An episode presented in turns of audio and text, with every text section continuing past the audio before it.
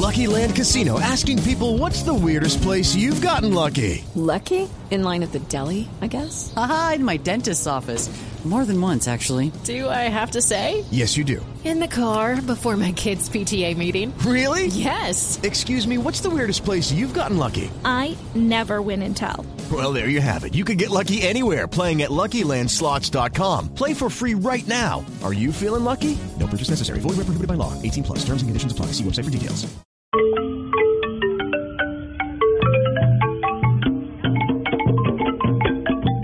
Trabajo del Ministerio de Educación en varios frentes para garantizar la calidad de las materias y de las carreras que están estudiando hoy miles de jóvenes en todo el país.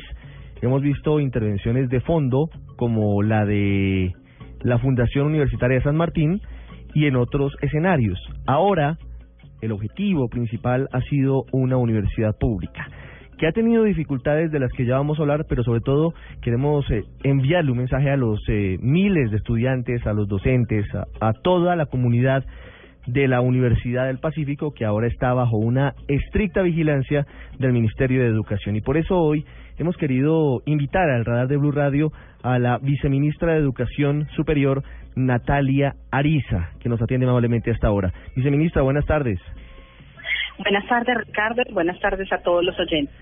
¿Cuál fue el hallazgo? ¿Cuáles fueron, digamos que, las posibles irregularidades, las dificultades que encontraron al, al hacer eh, un seguimiento detallado de lo que está pasando en la Universidad del Pacífico? Bueno, Ricardo, nosotros llevamos ya un par de meses, eh, pues, eh, diagnosticando y recogiendo toda la información necesaria para esta intervención.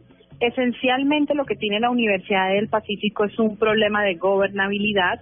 En tres meses estuvieron cerca de tres rectores, eh, porque eh, el rector que inicialmente estaba, que era Florencio Candelo, pues aparentemente tuvo eh, problemas eh, con unos temas de contratación y el Consejo Superior decidió abrirle un proceso disciplinario el cual eh, para el rector era eh, totalmente ilegal. Entonces empezaron las peleas y pugnas jurídicas entre el Consejo y el rector, lo que llevó a que diferentes fallos de tutela eh, hicieran que eh, Florencio Candel una semana amaneciera de rector, otra no, eh, pusieran un nuevo rector, cada uno de los rectores entonces sacaba a, la, a los diferentes directivos que eran nombrados directamente por ellos, lo que generó un caos en la parte administrativa de la universidad. Eso eh, no ha permitido ejecutar muy bien eh, tanto las acciones administrativas, ellos vamos a mitad de año y no llevan sino un 13% del presupuesto ejecutado, igualmente eh, tienen contratos eh, con una mala operación, es decir, contratos que están operando y no tienen firma, no tienen supervisores, eh, eh, han hecho contratos de temas que ya se han cumplido en la, en la administración pública. Usted no puede contratar eh, un servicio que ya alguien le ha prestado, sino que el contrato tiene que firmarse previamente. Esto ha llevado necesariamente a que se disminuya la calidad de la formación que están recibiendo los chicos. Viceministra, ¿hay indicios de corrupción en lo que ustedes han podido encontrar eh, en este seguimiento que le hacen a la Universidad del Pacífico? Pues eso es lo que estamos indagando. Eh, nosotros hemos compulsado copias eh, de muchos temas al tanto la Procuraduría como la Contraloría y estamos revisando todo el proceso de contratación porque realmente eh, pues todavía nosotros no hemos juzgado ni hemos jugado, no hay un, un digamos un proceso abierto. Eh, hasta ahora están las investigaciones para luego sí sancionar. Pero sí, efectivamente hay temas eh, que no que se, que no están en normalidad y que no cumplen eh, con los elementos esenciales de la legislación.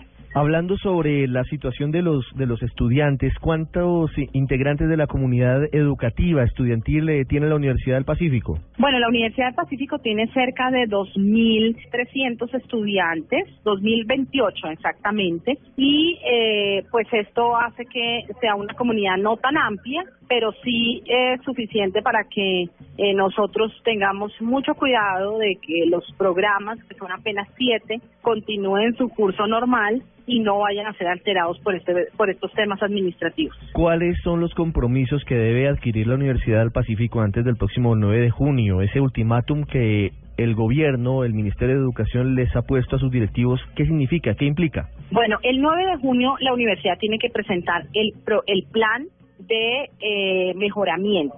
Ese plan de mejoramiento tiene al menos eh, cinco factores esenciales. Uno es eh, retomar todo el tema administrativo. Ellos tienen que retomar temas eh, en el área de, por ejemplo, de la contratación de, de personal de planta. Ellos tenían pendientes un concurso y eh, también eh, poner en, en normalidad todo el tema de la provisión de planta porque ha habido unas irregularidades allí. Tienen que avanzar en todo el tema administrativo de ejecución de recursos, de aprobación de presupuestos. Por ejemplo, el presupuesto del año pasado, eh, los, los estados financieros todavía no, se han, no han aprobado, no han sido aprobados por el Consejo Superior. Tienen que eh, eh, avanzar en algunos temas de calidad de los programas, sobre todo en el área de prácticas, están teniendo un problema bastante fuerte con eh, no tener disponibles prácticas para algunas de las carreras en las que es supremamente necesario y eh, pues en general la gobernabilidad del Consejo Superior Universitario tiene que mejorar. Ellos tienen que definir muy bien, tienen que empezar ahorita la elección de rector dado que el rector que estaba en propiedad eh, pues fue sancionado y tienen que empezar todo un proceso de elección para que nuevamente tengan rector en propiedad y no se presenten eh, digamos las faltas ni las ausencias de,